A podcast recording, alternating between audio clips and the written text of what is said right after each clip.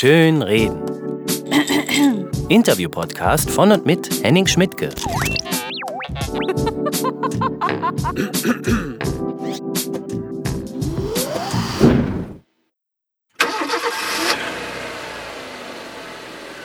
Ah, So, herzlich willkommen zu dieser Schönreden-Spezialfolge. Diesmal hat mir ein Gesprächspartner nicht gereicht, es mussten gleich vier sein, nämlich alle im Nightwash Tourbus.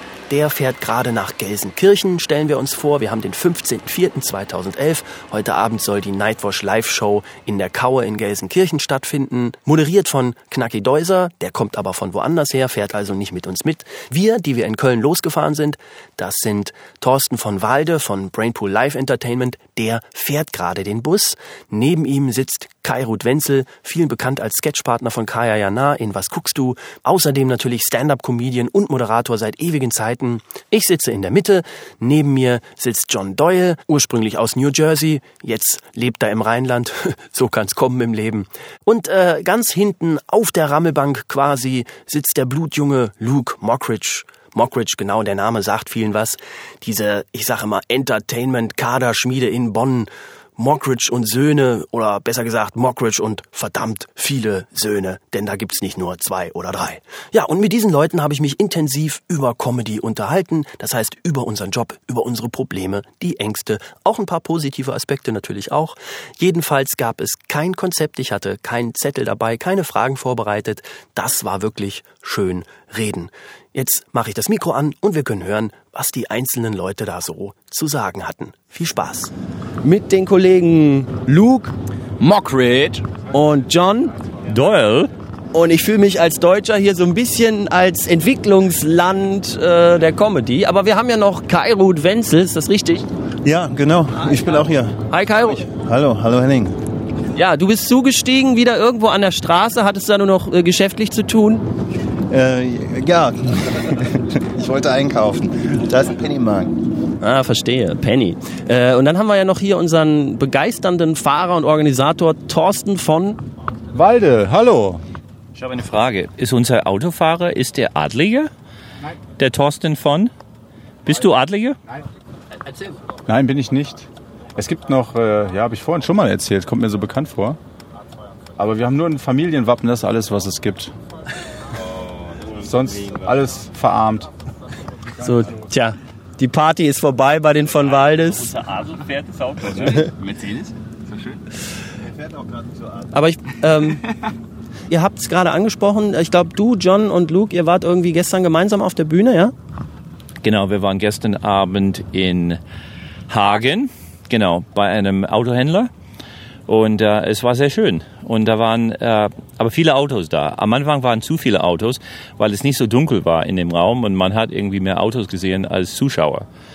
Und die Autos haben weniger gelacht. Ne? Ich bin ja auch, äh, ich habe auch schon in Autohäusern gespielt und ich finde, Autohaus und Comedy gehören eigentlich überhaupt nicht zusammen. Ne? Ich fand, als es dunkler wurde, wurde es dann besser und so. Und ähm, ich fand es äh, ganz gut. Aber am Anfang war es ein bisschen komisch, als es hell war, ne? fand ich. Oder? Was meinst du? Bisschen awkward. Genau, und dann siehst du die Preisschilder auf den Autos, 80.000, 70.000. Und dann denkst du an deine Gage. Und, und du fragst dich, wie viele Tausende von Jahren werde ich auftreten müssen, um die Anzahlung zu machen. Ne? Und, äh, und dann macht es dich total deprimiert. Ne? Und du sagst, das nächste Mal treten wir bei Opel auf. Ja, aber ihr habt ja gerade irgendwie erzählt davon, dass es da irgendwie wieder Beschwerden gab. Um, um was für ein Gag oder um was für eine Gagstrecke hat sich das da genau gehandelt? Ach so. Ich glaube wegen, äh, weil ich ein bisschen zu fertig war gestern. Dreckige, schmutzige Witze. Ja, genau. Da hat einer mich angesprochen und der sagte, ähm, War der muss- Chef vom Autohaus. der war der Chef vom Autohaus und äh, Oh. und ähm, und der hat gefragt, ob es äh, sch- immer schmutzig sein muss, um lustig zu sein. Und äh, hast gesagt, yeah. nein, ich habe in dem Moment nichts gesagt und dann hat Lucky Luke Folgendes gesagt. Ja. Ich habe einem gesagt, es ist, das ist das, was die Leute wollen. Die Leute lachen doch drüber. Und sobald die Leute lachen, hat es doch jede Rechtfertigung da zu sein. Das ist meine, meine Meinung. Ja, jetzt haben wir natürlich, ich habe vorhin auch schon dann angemerkt, ne, Hauptsache antisemitisch, wenn die Leute lachen, ist doch in Ordnung. Also du merkst schon, da ist da irgendwie dann doch eine Grenze so. Hast du, hast du persönlich, Luke, hast du eine Grenze? So, hast du dir selber mal aufgeschrieben, so ich, Luke Mockridge, möchte niemals Witze über irgendwas machen? Ja, ich komme ja aus einem streng katholischen Haushalt. Und äh, deswegen, ähm, also keine Witze über Religion und äh, keine Witze über äh, Götter oder äh, biblisch oder Spongebob, denn die sind alle heilig. Ach, und ich meine, ja. Aber ist das nicht auch so ein bisschen unfair? Ich würde mich zum Beispiel fast als Atheist klassifizieren, aber mir hilft keiner in der Gesellschaft. Also religiöse Gefühle dürfen nicht verletzt werden. Finde ich auch erstmal okay so. Aber äh, wenn, wenn die Leute mir irgendwelche äh, Kruzifixe äh, vor die Nase halten, wo ein gefolterter Mensch dranhängt, kann ich mich nirgendwo beschweren. So, ne? Aber das nur am Rande. Aber ähm, also du machst, okay, du machst also keine Witze über Religion, obwohl dann äh, kenne ich eine Menge Komiker, die könnten dann einpacken und nach Hause gehen. Aber äh, was ist jetzt zum Beispiel so mit, mit dem, was immer aktuell läuft? Also ich zum Beispiel ähm, Japan. Ist jetzt schon wieder, wir haben heute, was haben wir, den 15. Ja. Vierten, können, könnten wir heute schon ein paar Tsunami-Witze machen oder Erdbebenwitze? Ja, ich denke, man, man, man muss nicht oder man soll nicht äh, Witze machen, die äh, die Menschen, die leiden, irgendwie äh, mehr Leid zufügen. Ich meine, das ist, glaube ich, nie der Sinn der Sache, dass man irgendwie Leute lächerlich machen, äh, die äh, dafür nichts können. Ja? Das ist natürlich ein bisschen, äh, wie man auf Englisch sagt, so ein cheap shot, ein bisschen. Aber auf der anderen Seite, ähm, ich würde wahrscheinlich nicht darüber reden, weil ich persönlich keinen Bezug dazu habe. Aber ich könnte mir vorstellen, dass es Leute in Japan gibt, die schon Witze darüber machen um irgendwie mit der Wirklichkeit ein bisschen klar zu werden. Na, nicht, dass sie irgendwelche Leute verarschen, aber die sagen mindestens, ach, der Tsunami heute war nur 20 Meter und nicht 30. Mensch, das war wie eine, eine kleine Welle irgendwie im, im Schwimmbad oder sowas. Aber äh, Juden haben auch Witze gemacht, äh, die im KZ waren und sowas, äh, haben auch Shows äh, gespielt und so weiter, wo sie ein bisschen äh, das alles auf die Schippe genommen haben. Ich denke, ähm, ich hätte keinen Bezug zu dem Thema, irgendwie Japan und Tsunami als, äh, als Comedian auf der Bühne und, und keine Lust dann irgendwie etwas zu machen. Ja, aber ich meine, es ist, kommt ja schon auch vor, also wenn es, wenn es gemacht wird. So, und dann hat ja jeder das Problem, wie weit kann ich gehen? Also mir kam irgendwann der Gedanke so, ich habe das dann auch mal auf der Bühne geäußert, es war zu früh, ich habe dann gesagt, wenn ich irgendwas aus Japan gelernt habe, dann Wasserkraft. Ja, das äh, ist die Zukunft. Und äh, ich dachte so, es hat, ich, ich habe mir vorher natürlich überlegt, ob ich das bringe und die äh, Idee war dabei, dass ich äh, immer noch sozusagen sowas, sowas Positives mit drin sitzen habe. Also es ist ja irgendwie, wenn ich sage, Wasserkraft äh, ist die Zukunft, das stimmt ja auch und wir müssen ja auch jetzt umdenken dringend. Und dann habe ich gedacht, das ginge dann in Ordnung. Trotzdem war sozusagen das ja, so halb. Es war so ein Ho-Ho-Ho-Lacher und ich glaube, dass zu viele Leute noch zu nah an diesen Bildern waren. Aber man weiß ja auch, sowas geht ja vorbei. Also ich habe auch ein, ein, Lied, wo es um Amoklauf geht. Und ähm, ich sag mal so, ähm, wenn natürlich jetzt wieder was passiert, kann ich das erstmal wieder in die Schublade packen.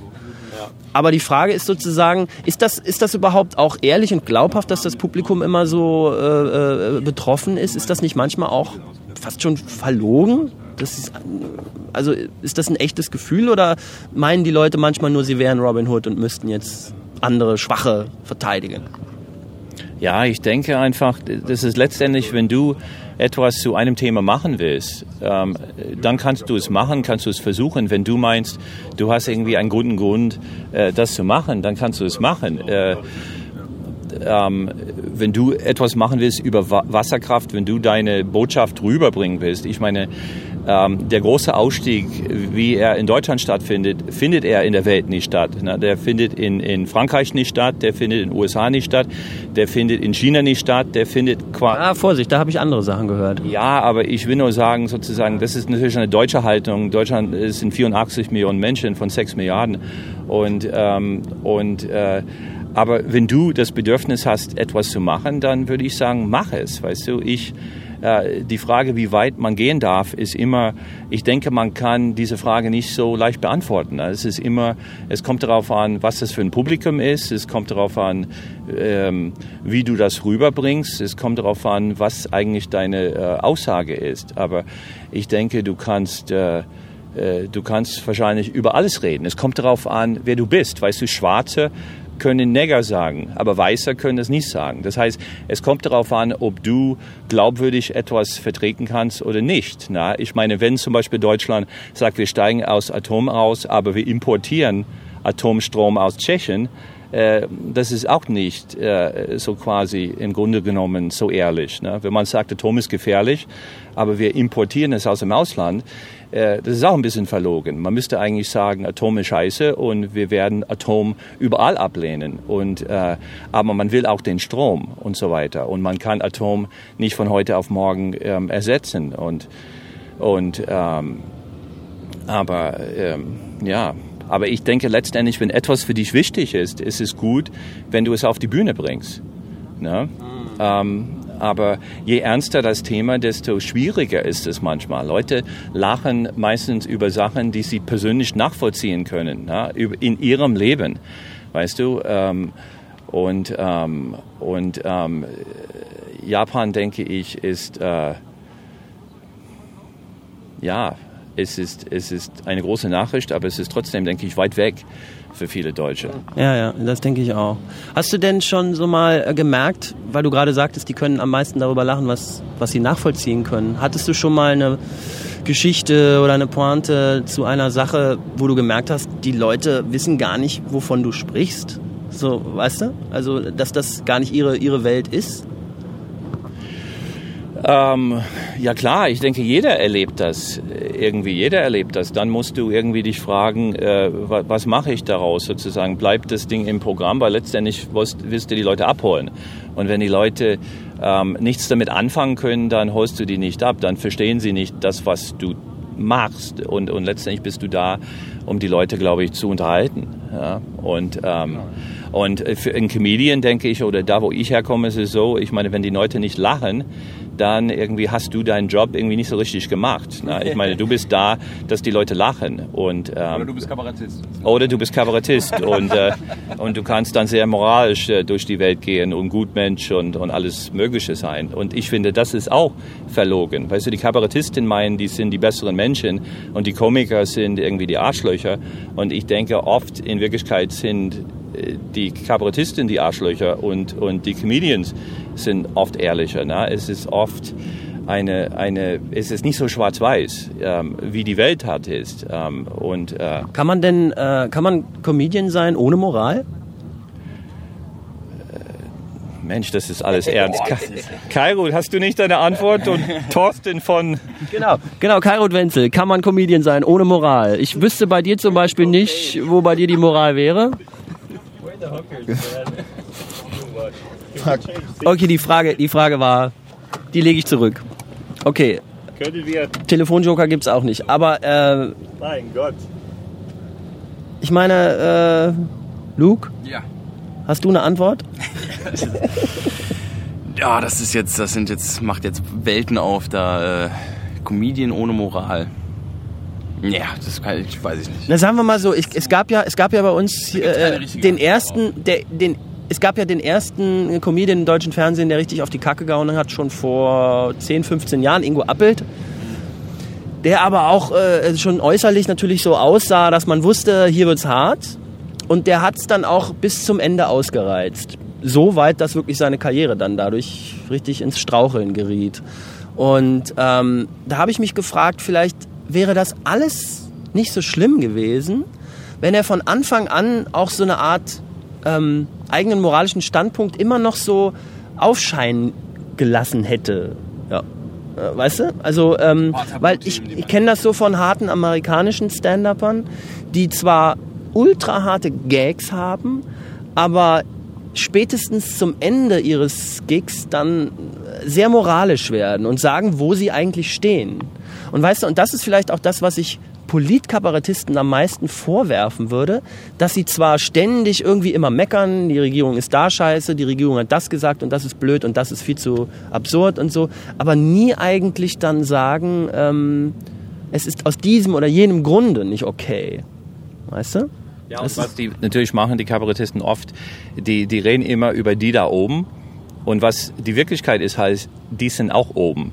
Na, ich meine, die großen Kabarettisten verdienen mehr als Angela Merkel und verdienen mehr als Westerwelle.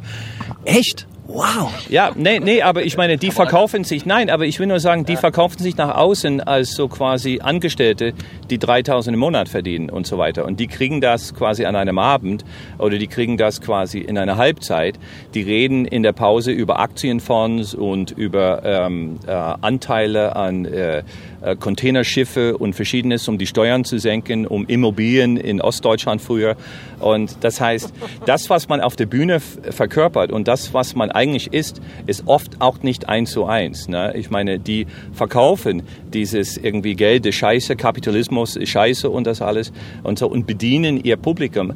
Äh, letztendlich jeder bedient irgendwie sein Publikum. Jeder bedient. Ne? Es gibt Leute, die ein gewisses Bedürfnis haben ähm, an äh, irgendwas, was, sagen wir, ein bisschen links ist und bürgerlich und gepflegt ist, wo man nicht flucht. Und dann gibt es die Kabarettisten dafür. Es gibt äh, das Publikum quasi äh, für Mario Barth. Man sieht das Publikum, wenn man es im Fernsehen sieht, ist relativ homogen. Na, es ist relativ homogen. Du siehst keine Leute über 50 so großartig. Du siehst, äh, ähm, es sieht nicht großartig aus nach Bildungsbürgertum. Es ist nicht Dieter Nuhrs Publikum, das ist ein anderes Publikum. Ähm, und ähm, nicht, dass es schlecht ist, aber es ist einfach ein anderes Publikum. Und jeder, im Grunde genommen, ähm, der Erfolg hat, bedient ein Publikum. Und sozusagen bedient irgendwie eine, eine gewisse Sicht. Und die Frage, wenn du sagst Moral, äh, viele Kabarettistinnen, denke ich, äh, leben nicht das, was sie, ähm, was sie predigen. Und das ist auch nicht so. Das ist auch nicht so moralisch. Aber, aber Komiker vielleicht auch nicht. Ich meine, letztendlich will jeder sozusagen ankommen. Jeder will ankommen und, ähm, und oft ist es so, dass man ähm, Dinge sagt, weil man meint, oh, das könnte wie Politiker, das könnte gut. Jetzt schwenken viele auf Mann und Frau. Na, früher war es nicht so. Ich habe, als Mario Barth anfing, wir waren zusammen in Scheinbar in Berlin und, äh, und äh, Richard Rogler sagte uns, der war da in dem Laden, irgendwie mit einer Gruppe von Schauspielstudenten und Richard Rogler sagte zu Mario Barth, du Junge, dieses Thema Mann-Frau ist gegessen. Na, dieses Thema ist gegessen. Und Mario war so, wirklich, wirklich, wirklich, wirklich. Und dann hat er irgendwie nachher gesagt, ja, aber ich bleibe trotzdem dabei und so. Und der Rest ist Geschichte. Aber Rogler hat es wirklich gemeint. Mann, Frau ist alter Hut. Na, im Jahr 2000 oder wann das war. Und ja, der lag ein bisschen falsch. Na, aber, ähm, aber so ist die Welt äh, letztendlich. Ähm, aber äh, ja, es ist ein bisschen schwierig, das Ganze. Ne? Also du sagst, jeder bedient sein Publikum. Wir fahren ja heute zu Nightwash.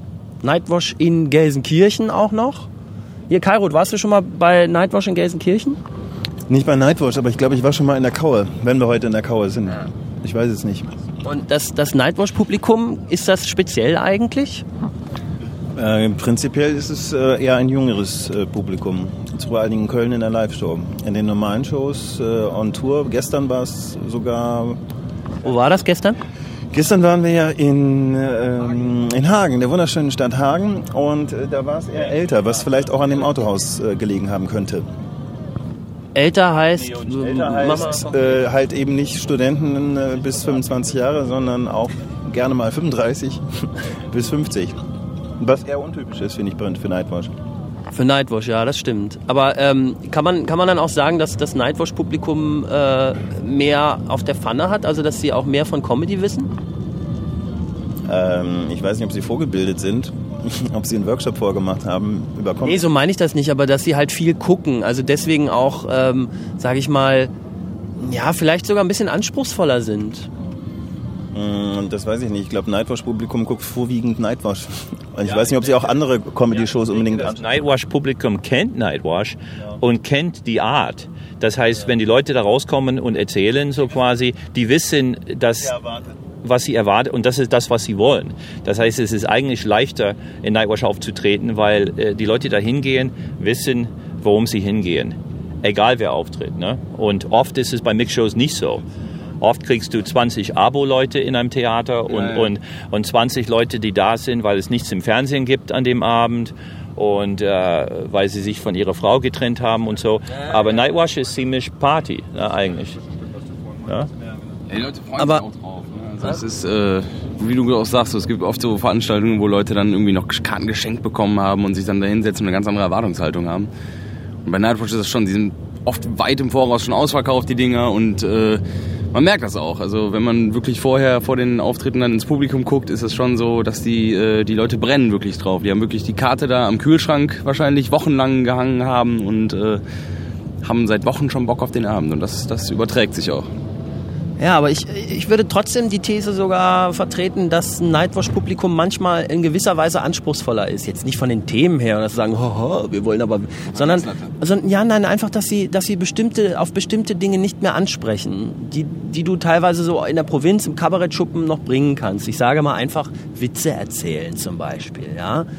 So es äh, laufen ja immer noch äh, Künstler rum, die in erster Linie einfach nur Witze erzählen und äh, das könntest du, glaube ich, einem Nightwash-Publikum nicht so verkaufen. Also die wollen schon auch, sage ich mal, eine Art persönliche äh, Stand-up-Routine.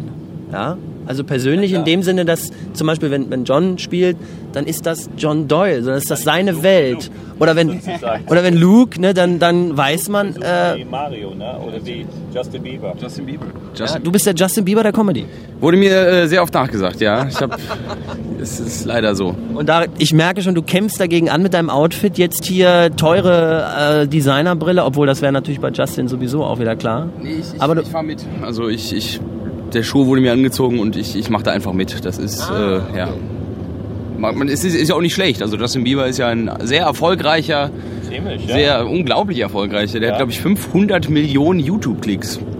Und ich habe genau. ich hab Du hast noch 38, ich habe 400, ne? 38. Millionen ich, nee, Oder- 38. Also drei, überhaupt. Über, überhaupt. Ohne Nulls hinten Oh, dran. nein, 38 und ein Like. Aber das ist nur, weil ich meiner Mutter einen YouTube-Account eingerichtet habe Ja, und dann genau. den Daumen hoch gedrückt habe. ja, genau, naja.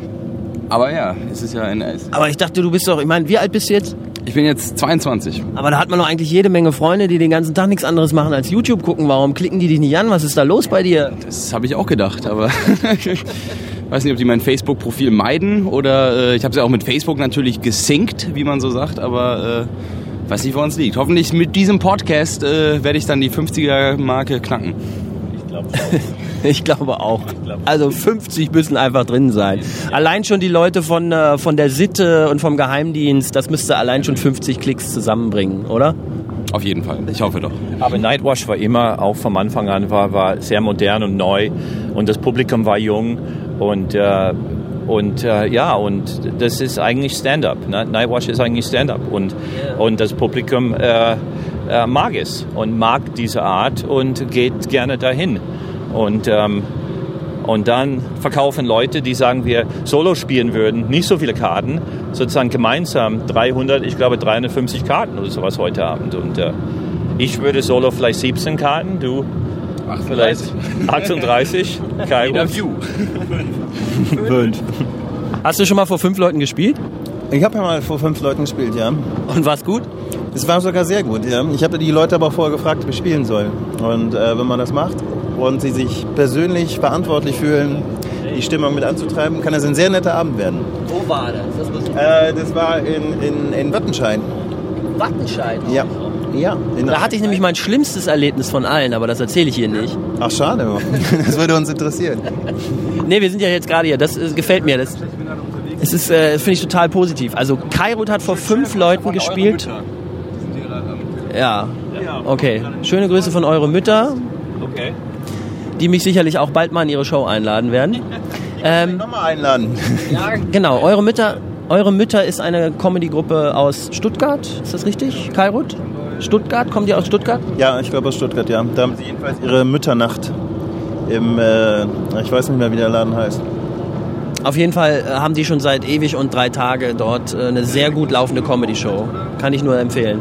Aber, ähm, also Kairot hat vor fünf Leuten schon gespielt. Ich meine, ich vielleicht mal vor elf oder so, aber das war, na doch, ja, elf waren's. Was war bei dir das Minimum, John? Auch 10, 11, 12, 8, so in dem Bereich, ja, ja, ja klar. Aber es war eigentlich ein guter Abend, weil äh, die, die da waren, haben gemeint, irgendwie, äh, wir machen mit. Na, die waren keine Mauer. Die haben es irgendwie gut äh, gefunden, dass ich gespielt habe. Und die waren, Kairo hat das wahrscheinlich ähnlich erlebt. Äh, die Leute sind, wenn du spielst, die sind wirklich froh, dass du spielst und die sind oft sehr gut dabei. Und wenn du irgendwelche Merchandising-Sachen hast äh, zu verkaufen, die kaufen das auch ah. aus Mitleid nachher. Ne? Die, die kaufen alles von dir weg. Ne? Und äh, aber wie, wie entscheidest du das? Das Problem ist ja manchmal jetzt, du spielst, sagen wir mal, morgen in Hamburg. Der Veranstalter ruft dich heute an und sagt, hm, ja, wir haben zwölf vorverkaufte Karten. Du kannst ja vorher nicht wissen, ob das jetzt so ein Publikum ist, das jetzt so unbedingt Party haben will. Fährst du dann hin? Naja, du weißt auch nicht, wie es abendkassemäßig ist. Vielleicht kommen äh, mehr. Aber ich frage meistens den Veranstalter, ob er es machen will. Und wenn er es machen will, dann, dann fahre ich meistens und hoffe, dass es abendkassemäßig mehr gibt. Aber wenn der Veranstalter sagt, ich würde es gerne verschieben, dann verschiebe ich das auch eigentlich gerne jetzt mittlerweile. Wenn es nicht weit weg ist, das ist ein Ding. Aber wenn es Hamburg ist und du weißt, du hast zwölf im Vorverkauf, das ist ein bisschen, äh, oder einmal hatte ich in Flensburg äh, 20 oder sowas im Vorverkauf und ich bin nicht nach Flensburg gefahren. Und der Veranstalter meinte, ist auch okay. Na, Flensburg ist fast bei äh, Korea. Es ist wirklich. Korea, Flensburg ist fast bei Korea. Sehr schön. Weit weg oder? Äh, wir haben übrigens, äh, ähm, Adolf Hitler regiert hier nicht mehr, nur zur Info. Ja. ja. Schön. Aber nee, ich, ich sehe das eigentlich genauso. Also wenn, ähm, ich glaube auch, dass manchmal ein Veranstalter das ganz gut einschätzen kann, ne? weil der weiß, wie so sein Publikum drauf ist. Das ist ja oft Stammpublikum. Ja. Und ich habe jetzt auch mal in Rostock gespielt äh, da hieß es auch, vielleicht kommen nur 20 Leute, aber das ist hier einfach so schön und kommen ruhig mal vorbei. Und so habe ich es gemacht und es war dann auch richtig klasse. Also ja. ne, daran sieht man es. Ähm, äh, ja, schlimm ist einfach, wenn, wenn wenig Leute da sind und der Raum ist sehr groß. Das ist ein bisschen blöd. Ne? Wenn es klein ist, wie im Wohnzimmertheater oder sowas, ja, und da kommen 10 Leute, 15 Leute, das ist nicht so schlimm. Aber wenn es ein wie Gloria ist in Köln und das sind 300, 400 und da kommen 30, das ist echt schwierig. Obwohl das ist echt ein Testament, sag ich mal, oder das ist, ist, die honorieren ja nur wirklich das, was wirklich witzig ist. Also du hast ja keine Chance, äh, also wenn da jetzt 800 Leute sitzen, finde ich es viel einfacher, als wenn da 10 sitzen. Weil wenn du 10 Leute zum Lachen bringst, dann weißt du, okay, ich kann was. Das stimmt. Also ich hatte nämlich auch mal, äh, das Größte, was ich mal gespielt habe, war 600 Leute, eine ganze Stadthalle voll. Und es erschien mir ab, ab der fünften Minute so einfach, ja, weil einfach, wenn so viel Energie da ist, du musst gar nichts mehr machen. Du, du, äh, du, du, lieferst deine Gags ab ja. Und den, den Rest macht das Publikum. Du kannst auch viel langsamer bringen. Du kannst irgendwie, du, du bringst die Hefte in der gleichen Zeit und du spielst dann nicht 90 Minuten an dem Abend, du spielst irgendwie zweieinhalb Stunden mit dem gleichen Programm, weil du einfach Zeit lassen musst äh, und so weiter. Und es ist eigentlich viel leichter. Es ist viel leichter. Es ist, du wirst getragen. Es ist wie, wie Surfen. Ja, es ist wie Nightwatch in Savoy Theater in Düsseldorf. Das genau. ist wie eine Rockshow. Ne? Wenn 500 Leute da sind, das ist so easy. Du kannst rausgehen und einfach dein Uhr kratzen und irgendwie sagen, ouch, das hat wehgetan. Und da gibt es 100 Leute, die irgendwie an der Stelle lachen, aus irgendeinem Grund. Ne? Ja. Und bei Kleinkunst ist es echt schwieriger. Ja, die lassen dich zappern. Die sagen, hey, das mit dem Ohr, das war nicht mein Ding. na, na. Zu, zu, politisch. Ja. Aber äh, nochmal zu Nightwash. Ich fand ja immer so, Nightwash war ja, äh, als es bekannt wurde, war es eben diese, die Show im Waschsalon. Ja. Und jetzt gibt es mittlerweile, äh, Thorsten, wie viele Shows gibt es on the road, äh, Nightwash mittlerweile? Wie viele Locations spielen wir? 23 haben wir jetzt, glaube ich, aktuell. 23, also fest, die regelmäßig. Genau, die regelmäßig so zwischen 120 und 150 Shows. Okay, das heißt, es ist im Grunde genommen deutschlandweit irgendwie schon eine Marke und aber ich glaube nie in einem Waschsalon wirklich, ne? Außer in Köln und in München haben wir es auch zweimal in einem Waschsalon gemacht. Achso, in München ist das äh, mehrmals im Waschsalon auch? Haben wir zweimal gemacht. Äh, da gab es halt ein neues Pilotprojekt und äh, das hieß Wash and Coffee. Da sind wir zweimal gewesen. Das war auch jedes Mal sehr schön. Danach waren wir im Schlachthof, war auch sehr schön, also als Sprungbrett sozusagen, um in München anzukommen. Also ich habe mich manchmal gefragt, so, weil, weil, du vorhin auch sagtest, die Leute kriegen, was sie erwarten oder die erwarten etwas und das bekommen sie da. Ähm, äh, ich fand das eigentlich immer total wichtig, dass das im Waschsalon ist. Und wenn du halt sagst, irgendwie Nightwash im, im Autohaus äh, ist komisch, ne? Oder ich meine, weil die Leute erwarten ja wirklich dieses etwas, wie sagt man, dirty Image Ne? Ja, nee, ich meine, nee, Nightwatch ist nicht dirty eigentlich. Eigentlich ist es nicht dirty. Ist es dirty? Weil Knacki passt immer auf, dass es nicht zu dirty ist. Ne? Der sitzt da und mag so ein Gesicht. Nee, aber ich fand es einfach im Autohaus am Anfang ein bisschen, weil es, es war hell. Es war, und die konnten nicht so richtig abdunkeln und das Licht war an vorne. Und, ähm, und, äh, und wenn du die ganzen Autos überall siehst, einfach, ähm, ähm, du weißt, dass du in einem Autohaus bist. Aber die Leute hatten trotzdem sehr viel Spaß und die haben sehr viel gelacht und sehr viel gelächelt. Oft ist es so, es wird viel gelacht, aber viele Leute lächeln nicht. Ne? Die lachen irgendwie ohne zu lächeln. Die lachen so aus dem und so. Und, und gestern war es echt so, man konnte viele Gesichter, wenn man bei einer Fernsehaufzeichnung so viele positive Gesichter sehen würde, man würde sagen, ich nehme dieses Bild bei jeder Fernsehaufzeichnung. Das war, die Leute waren wirklich, ich würde sagen, 95 Prozent sehr positiv eingestellt. Und oft ist es so, und auch beim eigenen Solo oft. Du guckst in die erste, zweite Reihe, du hast irgendwie fünf, sechs, sieben, acht Leute, die da sitzen und du denkst nach fünf Minuten, warum seid ihr hier irgendwie, wenn ihr so skeptisch seid und so. Aber da war es nicht so. Trotz Autos war es sehr, sehr ähm, positiv alles. Aber ich finde, es muss irgendwie, Comedy muss stattfinden im Dunkeln. Ich finde so Open Airs oder am Tage. Ja, Waschsalon ist ja auch hell. Ja, das stimmt. Waschsalon. Ist Waschsalon hell? Ja, doch, es war hell. Naja, ach so, wenn, wenn, äh, äh, ja, okay, im, im Sommer, im Sommer, wenn, wenn es um 8 noch nicht dunkel ist, so, ne? Genau, das stimmt. Aber Waschsalon war, ja, war was, äh, ja, ganz Neues halt. Ne? War so, war cool. Aber Waschsalon war für die meisten Leute am Anfang auch sehr beängstigend. Auch Leute wie Ingo, Osch, Ingo Apelt und so hatten echt Angst davor, weil es ist eine ganz andere Kiste, ähm, wenn du das ganze Publikum siehst, wenn du da vorne stehst, als wenn du nur sagen wie die erste Reihe siehst oder nur ein bisschen von der ersten Reihe, weil du siehst, was funktioniert und wenn etwas nicht funktioniert, du siehst spontan Ablehnung von 50 Menschen und das ist ein bisschen heavy. Äh, wenn etwas neu ist. Das ist ein bisschen heavy und, und deswegen hatten Leute früher, denke ich, ein bisschen, ein bisschen Schiss vor Nightwash, ne? ein bisschen Schiss davor, weil so viele Leute auf einmal zu sehen, äh, ja, ist manchmal ein bisschen beängstigend. Ne? Wenn es funktioniert, ist ich- geil. Ja, ja. Ich, ich finde ja immer irgendwie, ein Moderator kann da auch noch eine Menge machen. Haben wir einen Moderator hier eigentlich? Ach so, Kairo, du hast mal moderiert lange, ne? Ich moderiere immer noch, aber nicht Nightwash. Aber ich habe eine eigene Show in Köln. Den Juxmix. Den Juxmix, genau. In der, nicht mehr in der Viertelbar, sondern, oder? Im Heimathirsch. Heimathirsch in Nippes. Die Nachfolgelokalität des äh, Wirts William, der diesen Laden neu aufgemacht hat. William the Conqueror. Ähm, äh, ja, aber du hast doch schon vor irrwitzig langer Zeit schon irgendwie die ähm, na, Wednesday Night Live in Bonn moderiert. Das war ja mal so ganz lange deine Show. Wie, Ja. wicht, wie wichtig war da der Moderator? Und jetzt sag nichts Falsches. Ähm, gut, das war ja eine offene Bühne-Show. Das heißt, da sind Leute aufgetreten, die äh, zum ersten Mal teilweise im Leben auf der Bühne standen. Insofern war der Moderator so wichtig, dass er zwischendurch die Stimmung äh, zumindest äh, wieder so weit hochbringen musste, dass äh, diese Leute dann auch wirklich was ausprobieren konnten. Wenn irgendwie so fünf Leute hintereinander kommen, die noch nie auf der Bühne standen und vielleicht nicht jeder Gag sofort zündet, dann äh, kann das eine sehr lange Strecke sein, wenn da zwischendurch nicht nochmal was Unterhaltsames kommt. Hattest du als Moderator oder hast du als Moderator ein anderes Gefühl auf der Bühne, als wenn du einfach deine Nummer machen musst? Ähm, inzwischen eigentlich nicht mehr. Als Moderator, wenn du diese Show selber noch organisierst, musst du natürlich mehr äh, organisieren. Du bist Ansprechpartner für alle, die auftreten. Du musst an viele Sachen denken. Jeder sagt dir noch, was er haben will als Ansage oder Absage. Termin, Termine sollen äh, äh, bekannt gegeben werden. Insofern hast du ein bisschen mehr Organisation und äh, mehr Sachen, an die du denken musst, als wenn du jetzt einfach dahin gehst und du spielst einfach dein Set.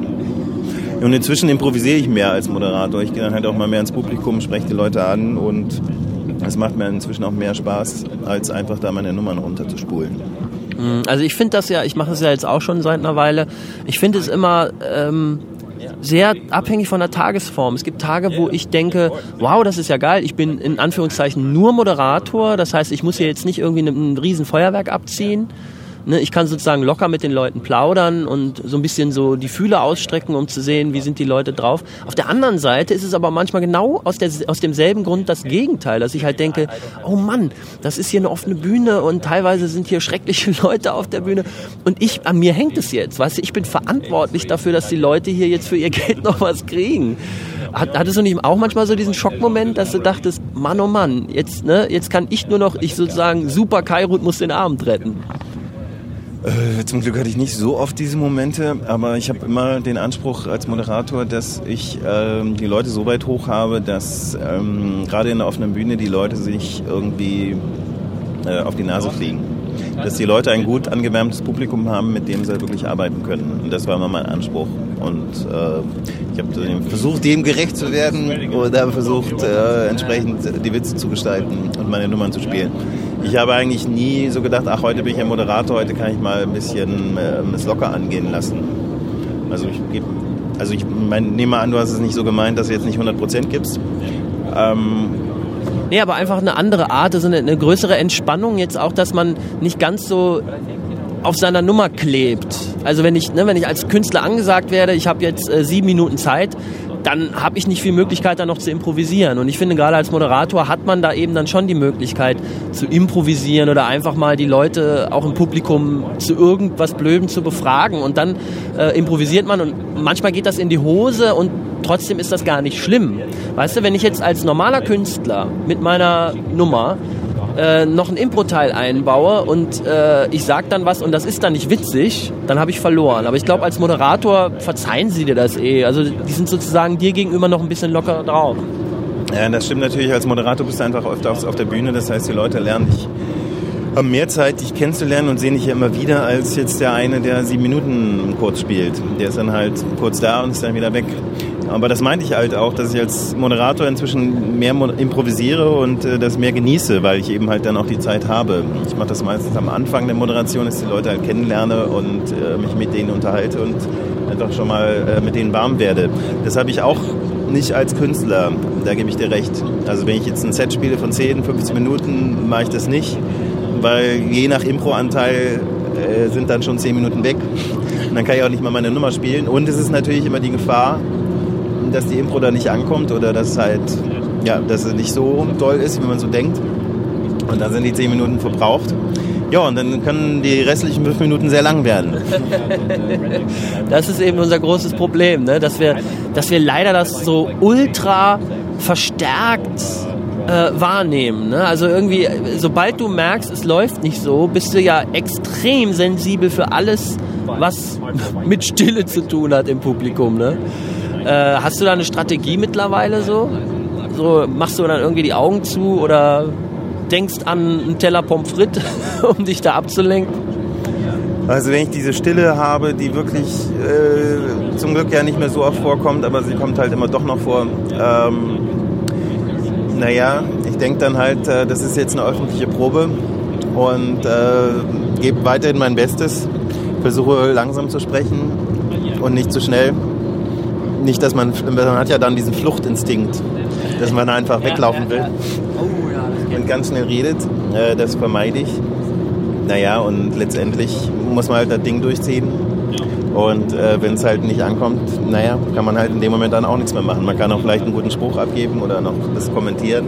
Wenn das auch nicht mehr hilft, weil, weiß ich, weil einfach die Umstände zu schlecht sind, dann ist es halt so. Dann darf man aber auch nicht verzweifeln. Also Nee, sonst würden wir. Der nächste gute Auftritt kommt dann halt am nächsten Tag. Ja, ich glaube auch, also verzweifeln geht gar nicht. Das ist ja äh, Grundvoraussetzung bei unserem Job. Das ist ja die allererste Schlüsselqualifikation, dass man irgendwie. Also manchmal bin ich da auch schon sehr stolz auf uns alle, dass ich halt sage, wir haben echt ein Rückgrat wie äh, zehn Russen. Weißt du, was ich meine? Ja, ja klar, das hat mich früher mir mehr zu Herzen genommen, wenn ein Auftritt jetzt nicht ankam, dann nahm ich das, dann habe ich an mir gezweifelt und fand, oh Gott, das liegt an mir, oh nein, nein, nein. Und brauchte dann nochmal acht Auftritte, bis ich dann wieder mein Selbstbewusstsein aufgebaut habe. Und inzwischen habe ich das halt nicht mehr, weil es gibt halt immer, es gibt immer irgendeinen Auftritt, der mal nicht so ankommt. Es, es ist halt einfach so. Und das passiert auch den besten Leuten. Auch die besten Leute haben irgendwann mal Auftritte, wo sie merken, oh, es läuft nicht so, wie ich mir gedacht habe. Aber jetzt die, das kommt die, die große Million-Dollar-Frage. Ähm, darf man so einen Satz sagen, wie ich ihn mal vom amerikanischen Ko Komiker namens Orny Adams gehört habe? This audience sucks. Das heißt, er gibt die Schuld komplett dem Publikum. Ist sowas denkbar für dich? Es ist immer auch eine Eigenschuld dabei. Es ist ja immer eine Unterhaltung, sehe ich ja. Stand-up ist ja eine Unterhaltung zwischen zwei Menschen, halt dem Comedian und äh, dem Publikum. Und wenn jetzt vom Publikum nichts kommt, dann kann man halt auch nicht so viel zurückgeben. Man müsste eigentlich immer noch mehr zurückgeben, aber man tut es halt nicht, weil es ist eben halt eine Unterhaltung. Es ist halt, es sind zwei Energien, die miteinander kommunizieren. Also es ist immer eine eigene Mitschuld dabei, würde ich sagen. Aber es gibt halt Umstände, die kann man nicht ändern. Ich meine, ich habe gespielt in einer Großdiskothek, da waren fünf Räume, links, rechts, geradeaus, hinten. Da war Bassboxen an, die Leute konnten mich nicht hören. Natürlich kam der Auftritt nicht so an, wie ich mir das gedacht habe. Und da kann man natürlich nicht sagen, ey, ich hätte, was hätte ich noch tun können? Ja, ich hätte die Anlage ausschalten können von der Großdisco. Oder ich hätte einfach den Auftritt nicht annehmen sollen. Das erinnert mich sehr an meinen Auftritt auf einer Kirmes in der Pfalz 15 Meter vom Autoscooter entfernt. Das war ähnlich, ähnlich spannend. Aber ich glaube, wir sind uns erstmal einig, die Technik muss natürlich erstmal stimmen. Also ne, das äh, ist ja auch das Schöne bei Nightwash hier, dass wir eigentlich immer eine absolut sichere Technik haben. Es ist immer alles safe, kann man sich darauf verlassen. Aber ähm, darüber hinaus gibt es ja trotz toller Technik und alles ist in Ordnung im Saal, die Leute haben alles, was sie brauchen. Trotzdem hast du diese Tage, wo du denkst, sag mal, äh, spiele ich das hier zum ersten Mal? Das habe ich schon tausendmal gemacht, das war immer gut und heute sind die Leute wie Puppen äh, da am Sitzen und reagieren nicht. Das finde ich immer so faszinierend, weißt du? Das, derselbe und irgendwann sind wir ja so robotermäßig fast schon. Das heißt, wir machen wirklich eine Nummer H klein immer gleich. Das heißt, an uns kann es eigentlich nicht liegen. Und so, wenn dann dieselbe Nummer, die eigentlich immer rockt, dann vor Publikum komplett baden geht, dann frage ich mich schon so, vielleicht kann man das mal sagen irgendwie. Dieses Publikum geht nicht. Das kann man bestimmt schon mal sagen. Ich habe so das Gefühl, in deinem Kopf tauchen gerade Bilder auf. Du willst du wahrscheinlich jetzt bloß nicht zu konkretisieren. Ich kann schon sagen, dass das Publikum, das ist halt äh, it sucks, aber ich glaube, es gibt immer noch irgendeinen Comedian, der es wahrscheinlich doch hätte knacken können. Aber mit irgendwelchen Sprüchen. Und man weiß es manchmal, man weiß es halt manchmal nicht. Manchmal klappt es halt einfach nicht. Und dann kann man sagen, meinetwegen, this audience sucks. Aber jedes, manchmal, ich habe das Gefühl, jedes Publikum hat irgendeinen Schlüssel. Und ich, manch, manchmal ist es ja auch einfach so, dass ein Publikum etwas anderes erwartet. Ich meine, ich mache jetzt auch bestimmte Sachen auf der Bühne. Und wenn das Publikum aber jetzt politisches Kabarett erwartet und ähm, bekommt aber einen Comedian vorgesetzt und es funktioniert nicht, dann kann man halt einfach sagen, okay, ich war halt auch der falsche Mann dafür. Gibt's ja auch. Ich meine, ja, ja, auf jeden Fall. Und äh, man muss ja nicht jetzt plötzlich dann sein Programm komplett umstellen, nur weil diese Nasen dann irgendwie politisches Kabarett erwarten. Dann sind sie halt ins falsche Programm gegangen. Das ist immer sehr gerne bei Abo-Publikum halt, wenn man sein Solo spielt und es kommen äh, ein paar Leutchen. So, jetzt klingelt mein Handy. Ich muss neue Auftritte annehmen. Ja, ja, wir waren, wir waren gerade. Äh, kennt ihr den Film Comedian über äh, ja, Seinfeld, wo er mal wieder nach langer Zeit live on Tour ist? kleinen Clubs macht. Ne? Ja. Äh, ja, sehr guter Doku-Film. Sehr ja. gut. Aus, in dem Film fällt ein Satz, den ich sehr brisant und interessant finde, wo nämlich Orny Adams sagt, This audience sucks. Also er gibt praktisch die ganze Schuld dem Publikum. Ist das äh, legitim? Oder kannst du dir Situationen vorstellen, könnt ihr euch Situationen vorstellen, wo das wirklich zutrifft, wo man sagen kann, ich habe alles gegeben, an mir hat es nicht gelegen? Ja, ich meine, oft ist die erste Reaktion, wenn es nicht so ankommt, wie man es gerne hätte, oft ist man enttäuscht und dann sagt man, äh, Publikum war scheiße ne, und so weiter. Ne? Aber wenn man ein bisschen Abstand hat, dann denkt man, ah, vielleicht war ich auch nicht so gut. Und wenn man das selbst aufnimmt, dann merkt man, oh, das habe ich nicht so gut erzählt, das habe ich nicht so gut erzählt, da wurde ich zu schnell, da war ich unsicher und so weiter.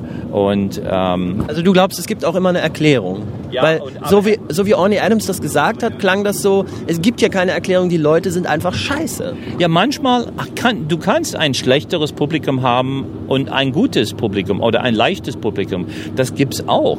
Ich meine, das gibt's auch. Äh, Woody Allen hat einmal gesagt, es scheint irgendwie so zu sein, dass wenn das Publikum schlecht ist, ist es gemeinsam schlecht. Und wenn es gut ist, ist es gemeinsam gut. Und, ähm, und er sagte quasi, äh, als er früher im Fernsehen aufgetreten ist, äh, Tonight Show, Johnny Carson, der sagte, er hatte Glück an den Abenden, wo er war, dass das Publikum gut drauf war. Das heißt, da ist etwas dabei, weißt du, da ist was Wahres dran. Es gibt schlechtes Publikum, es gibt ein gutes Publikum, es gibt manchmal ein Publikum, das müde ist. Ich war bei TV Total und wenn, wenn die Stimmung geil ist, du kommst raus und du kannst noch gut ankommen. Wenn die Stimmung müde ist und du kommst raus, du hast es viel schwieriger. Und, und das liegt natürlich nicht so sehr an dir. Und äh, das kannst du nicht so kontrollieren. Das heißt, da ist eine gewisse Wahrheit dran, aber es ist nie nur das Publikum. Es ist nie nur das Publikum. Aber das Publikum ist oft, äh, ja, nicht so gut. Aber man ist oft auch selbst nicht so gut. Ne? Es ist so, es ist schwierig, das zu wissen, wer, wer scheiße war. wer mehr Scheiße produziert hat. Ne? Hier, Luke, du kommst ja aus einer Entertainment-Familie. Also ihr seid quasi äh, Unterhaltungsdienstleister. Ja. Wenn du jetzt so äh, zu Hause beim Kaffee so einen Satz sagen würdest wie, das Publikum war scheiße, definitiv und ohne Abstriche, käme dann da Protest oder würde dein Vater dir sagen, du solltest dir einen anderen Beruf suchen? Also, Ich würde sagen, Papa, das Publikum hat mich gestern nicht befriedigt und ich war sehr unglücklich über den Mangel an Energie im Raum. Und dann sagt der Papa, du meinst, das Publikum war scheiße. Und Ja, ich finde, es ist, ich, also wie John auch sagt, es ist eine, eine ganz coole Reaktion, eine normale Reaktion zu sagen, ach, das Publikum war scheiße, an mir liegt nicht. Aber wenn man dann eigentlich reflektiert, und das ist auch ein Satz, den mein Vater, der seit, äh, ich glaube, 40 Jahren jetzt auf der Bühne steht, immer sagt, es gibt, es ist ein Raum, da waren Leute, da ist eine Bühne, Licht, Mikro und der Rest liegt an dir. Also das ist genau das Gegenteil dann eigentlich. Also ich meine, man kann, es gibt schlechte Abende und gute Abende. Man kann die Leute mal, wenn sie müde waren, vielleicht weniger abholen als sonst. Aber eigentlich, wenn die Leute da sitzen und du hast ein Mikro und du stehst da, dann musst du, egal wie müde die sind oder scheiße drauf die sind, eine Synergie mit dem Publikum herstellen und äh, die einfach abholen. Also ich, was, was ich oft merke äh, oder so ein Trick, den ich eingebaut habe, für mich ist, äh, wenn ich merke, die Leute sind irgendwie steif oder müde oder irgendwie, so, dann rede ich mit den Leuten und gehe dann ins Publikum und spreche sie wirklich an. Und dann, wie ich eben sagte, kann man so eine Synergie zwischen Publikum und äh, dem Comedian herstellen. Und dann kriegt es auch eine ganz andere Energie, finde ich. Aber natürlich ist auch nicht jeder Abend grandios, sondern es gehen auch viele Abende in die Hose. das Problem ist ein bisschen, das Problem ist ein bisschen, man hat immer einen Vergleich. Ne? Und wenn man eine Show am Dienstag macht, Du meinst in der, in der Mixed... Ach nee, du meinst jetzt überhaupt... Du, du als Künstler hast... Ja, ja, in der Mixshow und auch solo. Weißt du, wenn du quasi an einem Abend äh, sehr gut ankommst mit den gleichen Sachen, dann erwartest du das irgendwie ähm, am nächsten Abend. Und wenn du da merkst, äh, dass du nur 60 Prozent davon kriegst, du denkst irgendwie, hey Leute, weißt du, ich krieg 40 Prozent noch von euch. Ja, und, Das, ist, das erinnert mich so an... oder, oder so empfinde ich das. Ich meine, ich, ich weiß nicht, ob andere das so empfinden, aber... Man hat ja manchmal, äh, äh, ich hatte neulich äh, in, in Krefeld einen wunderschönen Abend, also wirklich einen, einen Abend, der perfekt war, kann ich wirklich sagen. Es stimmte alles. Es war so euphorisch. Und ich wusste genau, am nächsten Tag hatte ich auch irgendwo einen Auftritt und ich wusste, das wird so sein wie Kater. Es wird so, ich, äh, ne, so, so eine Katerstimmung, weil du weißt, dass, das kannst du jetzt nicht toppen. Das heißt, es wird irgendwie schlapper sein. Es wird nicht so viel Energie da sein. Auch von mir aus, weil ich immer noch diese Euphorie irgendwie in mir Ja, ich habe. denke, das ist auch das große Problem für eine Mannschaft wie in Fußball, für Bayern München. Na, wenn Bayern München, ja klar, weil wenn, wenn Bayern München irgendwo hinfährt, ist es immer für die andere Mannschaft in Deutschland das größte Spiel der Saison. Na, Wenn Bayern München nach Köln fährt, ist es für Köln das größte. Nach Leverkusen egal. Aber für Bayern ist es nicht. Und wenn es für dich das nicht ist, dann ist es schwierig, heiß zu werden auf das Spiel. Deswegen ist es für Bayern Champions League oder gar nichts. Ohne Champions League ist es wie ein schwarzes Loch für Bayern, weil nach Hamburg fahren oder nach Berlin fahren oder Bielefeld oder was weiß ich, das ist für Bayern, das reizt Bayern nicht, weil Bayern ist einfach an was anderes gewöhnt. Und wenn du an was anderes gewöhnt bist, dann ist es schwierig, sozusagen dich mit weniger zufrieden zu geben. Ähm, und wenn das Publikum geil war am Dienstag und nicht so geil war am Mittwoch, dann denkst du, Mensch, das war ein schlechtes Publikum. Und vielleicht war das Publikum ein sehr gutes Publikum, aber einfach nicht geil. Einfach nicht geil. Aber du denkst, Mensch, das Publikum war schlecht, aber es war einfach nur sehr gut im Vergleich zu geil. Und das ist echt. Äh, ähm, Da gibt es auch einen schönen Satz von, äh, von unglaublicher Heinz, wenn ich den mal zitieren darf. Der hat mir nämlich bei meinem dritten oder vierten Auftritt mal gesagt, man ist nur so gut wie sein letzter Auftritt. Ah, ja. Also eigentlich nach dem Krefeld-Ding hättest du eigentlich aufgeben müssen. Und Genau. Aber ich fand, ja, aber guck mal, ich, ich wurde jetzt gerade mit Bayern München verglichen. Was will ich mehr? Also unser Berufsstand ist, wir sind Bayern. Das ist doch mal, das ist doch mal ein Satz, den kann man sich aus Kopfkisten häkeln. das hat einmal auch äh, Thomas Hermanns gesagt. Der sagt, du musst im Grunde genommen den Auftritt gestern vergessen. Weil heute ist neu. Heute Alles auf Null, Reset. Null, es ist Reset und es ist eine neue Geschichte. Und ähm, ich habe einmal ein Interview mit einem äh, Baseballspieler in Amerika gehört. Ähm, nee, nicht Baseballspieler, äh, Basketballspieler, Michael Jordan. Ne? Michael Jordan. Und die haben Michael Jordan einmal gefragt, äh, wie kannst du für jedes Spiel motiviert sein? Weißt du, du spielst jeden Tag, jeden Tag, jahrelang, seit, im Grunde genommen seit deiner Kindheit. Und er hat gesagt, ich spiele immer für die Person, die mich vielleicht das erste Mal live sieht und nur einmal im Leben mich live sieht. Das heißt, ich spiele für diesen Eindruck dieser Person, die nach Hause geht mit diesem Bild von mir. Und ich möchte mich bemühen und mindestens versuchen, so gut zu sein, wie ich sein kann, jedes Mal. Weil für manche Leute aus, aus dem Publikum ist es das erste und letzte Mal, dass sie mich jemals sehen werden live. Und das war für ihn seine Motivation. Und ich finde, das ist eigentlich eine gute. Weil du kannst in einen Trott kommen, wo du dann denkst, oh Gott, wieder ein Auftritt, oh, wieder ein Auftritt. Aber für die Leute, die da sitzen, das ist vielleicht das erste und letzte Mal, dass sie dich jemals sehen. Und, ähm, und äh, vielleicht ist das eine Motivation. Tja, dann sollte ich heute gar nicht mehr sagen, dass ich mein Solo in Witten spiele. Leute, wir sehen uns eh nie wieder. Dann könnte es mir eigentlich auch egal sein. Aber ähm, ja, aber man muss sich irgendwie motivieren. Und man muss immer, denke ich, ähm, mindestens Kairo und ich, wir haben so immer das Ziel, alle zehn Jahre mindestens ein neuer Witz und so. und äh, man muss immer was Neues irgendwie reinbringen, damit es irgendwie frisch bleibt für einen. Ne? Weil sonst äh, schämt man sich und man denkt, oh Gott, ich mag diesen Witz äh, seit 2002 und so. Und, äh, und, äh, aber auf der anderen Seite, wenn es funktioniert, ne? Funktioniert, hat jede Berechtigung. Genau, aber hier, Motivation, das ist auch ein spannendes Thema. Kairut, wie motivierst du dich für einen Auftritt? Ähm, es gibt eine Geschichte von Michael Jordan. Und zwar, er wurde gefragt, wie, wie schaffst du es nur? Nee, also ich meine, ich mache schon manchmal zum Beispiel so richtig körperliche Aufwärmübungen. Das habe ich irgendwann mal jemandem abgeguckt und ich habe gemerkt, das hilft mir ein bisschen. Also allein, dass der Kreislauf hochkommt oder so. Hast du irgendwas Vergleichbares oder machst du Yoga? Ich mache eigentlich gar nichts, weil ich ähm, zwar sehr oft müde bin vom Auftritt. Meistens zehn Minuten vor dem Auftritt bin ich sehr müde und denke, ich kann auf keinen Fall spielen. Aber bisher, das ist mein Glück, ist es immer so, dass ich spätestens fünf Minuten bevor ich auf die Bühne muss, bin ich hellwach und äh, auch motiviert. Und das ist einfach so. Und da brauche ich eigentlich nicht viel machen. Meinst du, dass diese Müdigkeit kurz vorm Auftritt ist das äh, eine psychologische Abwehrreaktion oder irgendwas? Ähm, da sagen einige, dass der Körper angeblich weiß, dass es jetzt gleich äh, viel Arbeit gibt. Ich frage mich, warum der Körper das nicht schon auch morgens um sieben weiß, wenn ich aufstehe. Ach, morgens um sieben bist du fit oder? Äh, um sieben muss ich ja manchmal aufstehen, ja. Da ist man ja Na, ich frage aber, bist du dann fit? Also wenn ich muss, ich muss auch manchmal. eben nicht. Ihr könnt auch wissen, die Nacht über, Mensch, um sieben muss man jetzt los, ne? Könnte ja auch was sein. Nee, ich weiß es nicht, aber ich bin ganz froh drum, dass ich äh, äh, fit bin, wenn ich auf der Bühne stehe. Ja, ja, klar. Und da jetzt nicht irgendwas großartig dran arbeiten muss. Aber so, so stimmungstechnisch äh, irgendwelche Tricks hast du dir auch noch nicht überlegt, oder?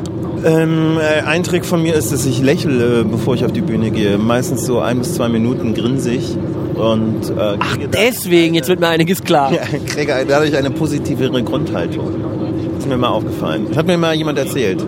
Das ist, und das hilft wirklich. Echt? Ja. Ich, müsst, ja, ich habe es noch nie probiert, Einfach aber blöd grinsen, es sieht doof aus, aber dadurch wirst du äh, positiver gestimmt. Das ist eine gute Sache. geil, ja. Das ist ja schön. Motivation. Luke, was hast du gelernt? Motivieren für die Bühne. Du bist kurz davor. Gleich wirst du angesagt oder, und du fühlst dich nur halb optimal. Was tun? Äh, ich gucke mir dann immer das, äh, das Publikum an und äh, guck wirklich den Leuten ins Gesicht.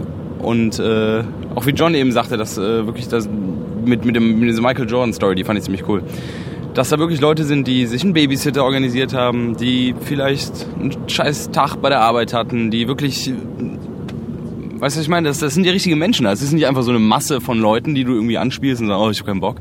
Du bist ja wirklich, äh, ja, es ist ja eine Kommunikation mit den Menschen, die da wirklich sitzen. Also es ist auch nie eine, ich sage auch nie, das ist eine Crowd in dem Sinne, sondern es ist wirklich Menschen, die wirklich alle eine Story haben und alle äh, vielleicht auch einen schlechten Tag hatten. Und dann ist es mein Job, dafür haben sie ja bezahlt, dass äh, ich ihren Tag vielleicht ein bisschen schöner mache. Das heißt, all unser Gerede von äh, bestimmten Publikum in einer bestimmten Stadt ist eigentlich totaler Blödsinn. Also ne, man sagt ja manchmal so, in der Stadt oder in dem Laden äh, ist das Publikum nie gut. Mhm. Andererseits gab es auch immer irgendwelche Locations, ich weiß noch früher äh, bei Ingo Oschmann in Bielefeld, haben alle von geschwärmt. Also das sei der beste, äh, die beste Show, die man überhaupt spielen kann. Da geht nichts schief und das ist ja dann eigentlich Quatsch, weil letzten Endes hast du nie eben die Crowd, sondern du hast einzelne Individuen. Jeder hat eine andere Geschichte. Die kann gut oder schlecht verlaufen sein, an dem Tag oder in der Woche. Und die sitzen jetzt da. Und die sind da auch quasi das erste Mal. Das ist für sie das erste Mal so wie, wie für mich.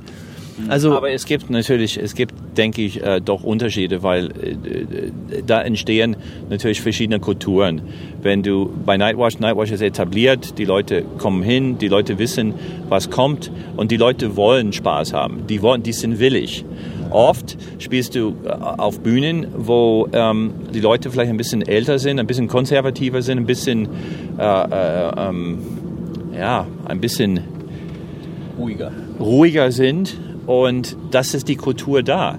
Das heißt, ähm, es ist nicht immer leicht. Ich denke doch, dass es zum Teil in bestimmten Regionen äh, bestimmte, äh, oft nicht immer, aber sozusagen äh, Indizien gibt.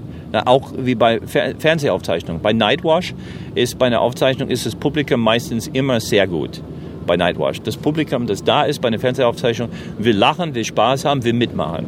Das Publikum ist nicht typisch. Das Publikum bei anderen Shows ist für Comedians, wie zum Beispiel TV Total, ist viel schwieriger.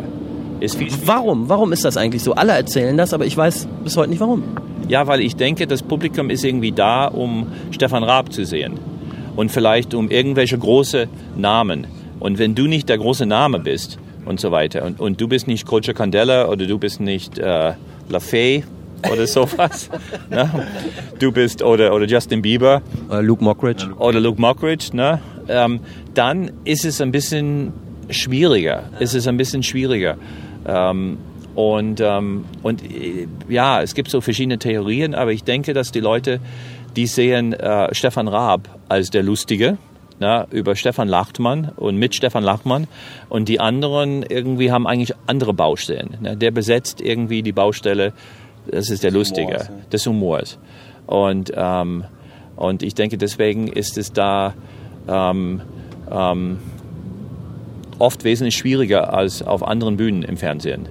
Ja, also ich finde, äh, das ist auch so aufgesetzt irgendwie, ne? Wenn du bei TV Total, also ich war da jetzt noch nicht, aber äh, das ist immer so der Eindruck, dass die Show läuft so und dann sagt äh, Stefan Raab, so jetzt kommen wir zu äh, einem sehr lustigen Kollegen, er hat eine Stand-Up-Nummer dabei und äh, die ist sehr witzig und ihr werdet euch freuen, hier ist schieß mich tot. Und dann äh, ja, ja.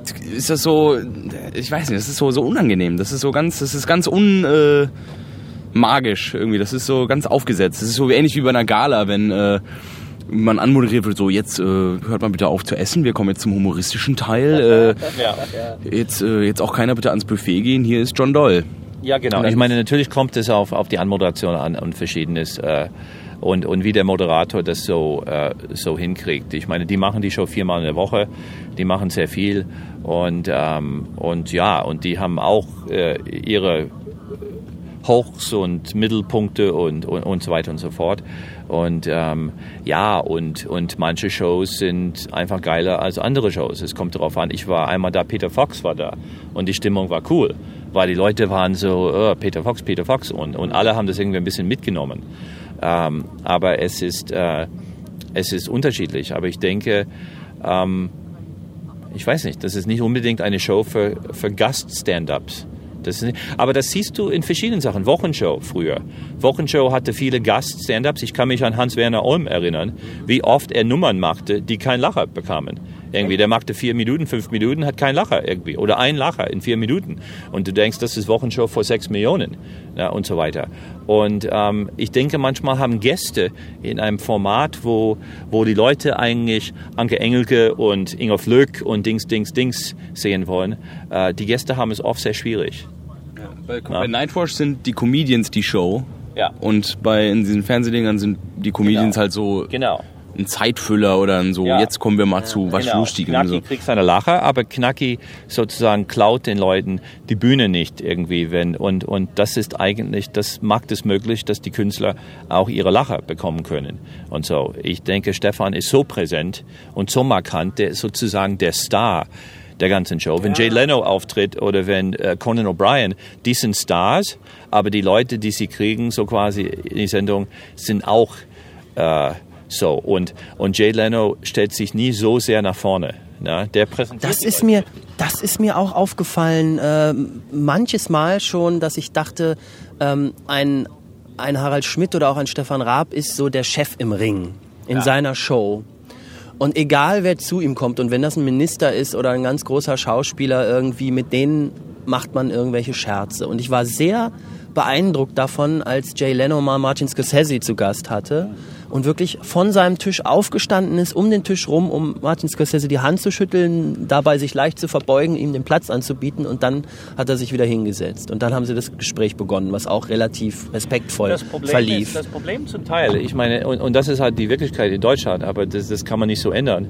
Das Problem ist halt, sozusagen in Deutschland sind die Moderatoren bekannter als die Gäste. ja, genau, genau. viel mächtiger als die Gäste. Ja, ne? ja, das ja. heißt, das heißt, Harald Schmidt kann nichts dafür, aber Ha- Harald Schmidt ist sozusagen der Promi, wenn er seine Show macht. Ne? Und da kommen die Gäste, aber die Gäste sind quasi nicht so ikonemäßig wie Harald Schmidt. Wenn Jay Leno seine Show macht und Brad Pitt kommt raus oder Angelina Jolie kommt raus oder äh, Bill Cosby kommt raus und macht Comedy oder Seinfeld, dann ähm, ist es ähm, da gibt es irgendwie sozusagen eine Art Waffengleichheit und es ist irgendwie leichter für, für Leno, sich ein bisschen zurückzunehmen. Es ist ein bisschen schwierig in der Konstellation in Deutschland. Es ist ein bisschen schwierig, weil die Leute gehen hin, um Harald Schmidt zu sehen und dann hat, sagt Harald Schmidt, unser nächster Gast. Und äh, manchmal wollen die Leute eher Harald Schmidt sehen. Ist ein bisschen schwierig, aber Ja, wobei er hätte es ja beeinflussen können, indem er halt zum Beispiel nicht so, ähm, so aus der Hüfte schießt, was er ja gerne mal macht. Also gerade wenn er Gäste hat, die er nicht mag oder mochte, früher war das ganz besonders bei, bei äh, Sat 1 so, dann äh, hat er die sozusagen von hinten hin aufs Kreuz gelegt. Also so, so mit ganz geschickten Gags, die die teilweise selber nicht verstanden haben, wenn sie nicht besonders Ja. intelligent waren. Ja, ja. Ähm, das hat auch seinen Reiz und so, aber ich glaube, sowas wird dann auch zur Routine und man kann das dann gar nicht mehr abstellen. So kam es mir bei Harald Schmidt manchmal vor. Und ich finde, dass er jetzt eigentlich wieder mh, äh, zurückfindet. Also jetzt lädt er sich ja Gäste ein, um, also ich habe ihn gesehen mit Ann-Sophie Mutter und da hat er natürlich auch mit ihr ein bisschen locker geplaudert, aber man merkte einfach, jetzt ist ein gewisser äh, Respekt vor dem Gast da und bestimmte Dinge würde er hier nie machen und er macht sie auch nicht. Ja. So. Ja, ja klar, ähm, ähm, das stimmt. Ähm, ja, ich denke, es kommt auf den Gast an. Ich meine, Harald Schmidt natürlich, das ist immer ein bisschen Kräftemessen. Na, wenn Armin Müller-Stahl zu Gast ist, dann wird er keine Faxe sich erlauben oder sowas. Wenn das, wenn das, ich weiß es nicht. Ich meine, ich glaube nicht so, so sehr. Ähm, ähm, ich habe einmal so ein Interview mit Tony Polster gesehen, als Tony Polster für den 1. FC Köln. Und der hat den irgendwie von vorne nach hinten verarscht Ja, ja. in seine Show. Und ich fand das nicht so sympathisch, weil Polster war der Gast und Polster ist nicht ein Intellektueller, der war ein Fußballspieler.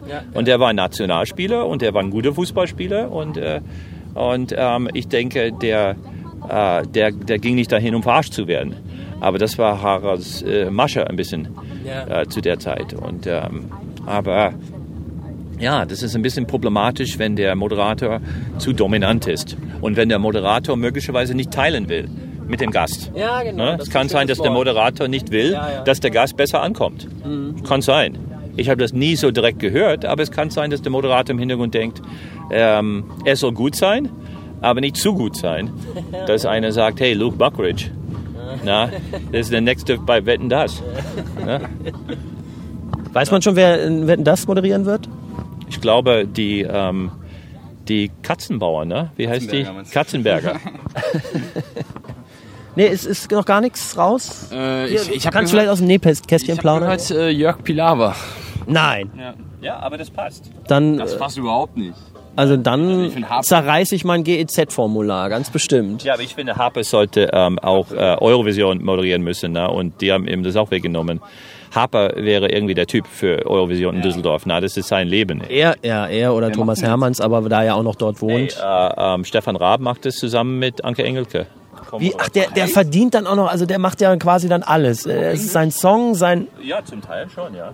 Ja, er, Anke Engelke und ein, eine Tagesthemenmoderatorin oder Tagesschau-Moderatorin, so quasi zu dritt. Eine hübsche Blonde mit hübschen Beinen, langen Beinen und so weiter. Die machen es irgendwie zu dritt, die drei und so. Aber Harpe wollte es machen und ähm, aber ja, ging nicht.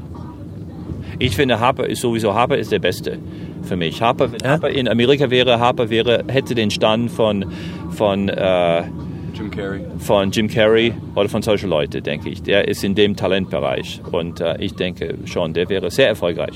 Der ist in Deutschland sehr erfolgreich, ich meine. Aber nicht- bei uns, glaube ich, ist einfach das Problem, dass er sein Talent nicht voll entfalten kann, weil die Drehbücher von den Filmen immer so schlecht sind, wenn ich mal ehrlich sein darf. er ich war das, ja. Ich habe mir, glaube ich, nie einen Harpe Kerkeling-Film von Anfang bis Ende angucken können, weil ich immer das Gefühl hatte, das ist kein gutes Drehbuch. Das, das, das ist alles nur so halbgar. Und wer hat die geschrieben, die Drehbücher? Sein Sein, sein Mann, ne? Ja. Ja, naja. Naja, das ist dann, dann ist er selber schuld irgendwie so ein bisschen. Ne? Aber, aber die, ähm, letztendlich ist es so gut wie die Drehbücher. Und dann müssen die Drehbücher einfach besser sein. Aber dann sind persönliche Eitelkeiten im Spiel und so weiter. Wollte vielleicht ein bisschen, in Richtung, ein bisschen Arbeit in Richtung hier oder da schieben. Und das war wahrscheinlich nicht die, äh, die richtige Sache. Ähm, ich finde, er ist extrem talentiert. Und, ähm, und, äh, und ähm, ja, und ähm, er ist erfolgreich, ähm, aber ich finde, der wäre als Amerikaner ein Weltstar. Und ähm, der ist in Deutschland Star, ich meine, er ist nicht arm. Ob er 10 Millionen hat oder 100 Millionen hat, das ist wahrscheinlich relativ egal im Lebensstil. Ne? Ich meine, ich weiß bei mir, ab 2 Millionen ist es irgendwie, ach, Ist alles egal. na, ich mag das nur wegen äh, euch, wegen dem Podcast eigentlich heute Abend. ja. Ja, wir kommen langsam äh, der Location immer näher. Wir sind, glaube ich, schon in Gelsenkirchen, richtig? Ja, hier in der Rothauser Straße. Ja. man sieht schon die Schalke-Fahne, ja. Die Schalke-Fahne. gut, die kann man auch in Essen sehen. Also viele Essener sind ja auch Schalke-Fans, einfach Ja. weil, weil Rot-Weiß Essen nichts taugt. Hier ist das Olaf-Thon-Gymnasium, hier auf der rechten Seite. Echt? das wäre geil. Olaf Thon Gymnasium. Der war gut, Olaf Thom. Der war sehr gut. Der war, mochte den. Der war. Spielte, war der auch in der Asien war- eine Weile oder hat gespielt oder in, im Nahen Osten oder sowas? Hat Kann sein, dass er da seine Karriere Ich weiß nur, dass ich, so? ich. Ach so, ach so, im, Na, Ja, ach, im. Nahen Osten. Ja, ich, glaub, Ich weiß nur, ich weiß nur, Pierre Litbarski hat ja lange Der in Japan, Japan. Ja, ja. und kann auch wirklich Japanisch. Also nicht, nicht nur so äh, hatte nicht eine japanische. guten Tag. Eine Fernsehserie, so eine Fußball-Förderserie. Ja? Ja, Pierre Lebasque hatte das irgendwie Deutschland sucht das, den Superstar auf äh, Japanisch und Fußball. Ja. Sind die Japaner denn überhaupt so, so fußballverrückt? Voll. Seit, seit der WM 2002 ähm, hat sich das komplett, äh, komplett umgedreht. und und mittlerweile in der Bundesliga jetzt einige Ja. Japaner bei Top-Teams. In Dortmund gibt es einen, auch in der Champions Kagawa. League gibt es äh, äh, bei, äh, bei, Bei Manchester United, bei Park. Manchester United gibt es einen. Und Park. genau, bei Schalke spielt auch ein, nee, ein Japaner. ja. Ja, genau. Ja, gibt es einige, ja. Ja. Ja, und Kahn ist da ja ein Gott, weil das war ja diese, äh, diese WM, wo Kahn unglaublich war. Also da, da haben wir uns ja wirklich komplett auf Oliver Kahn verlassen. Also das, äh, Ja.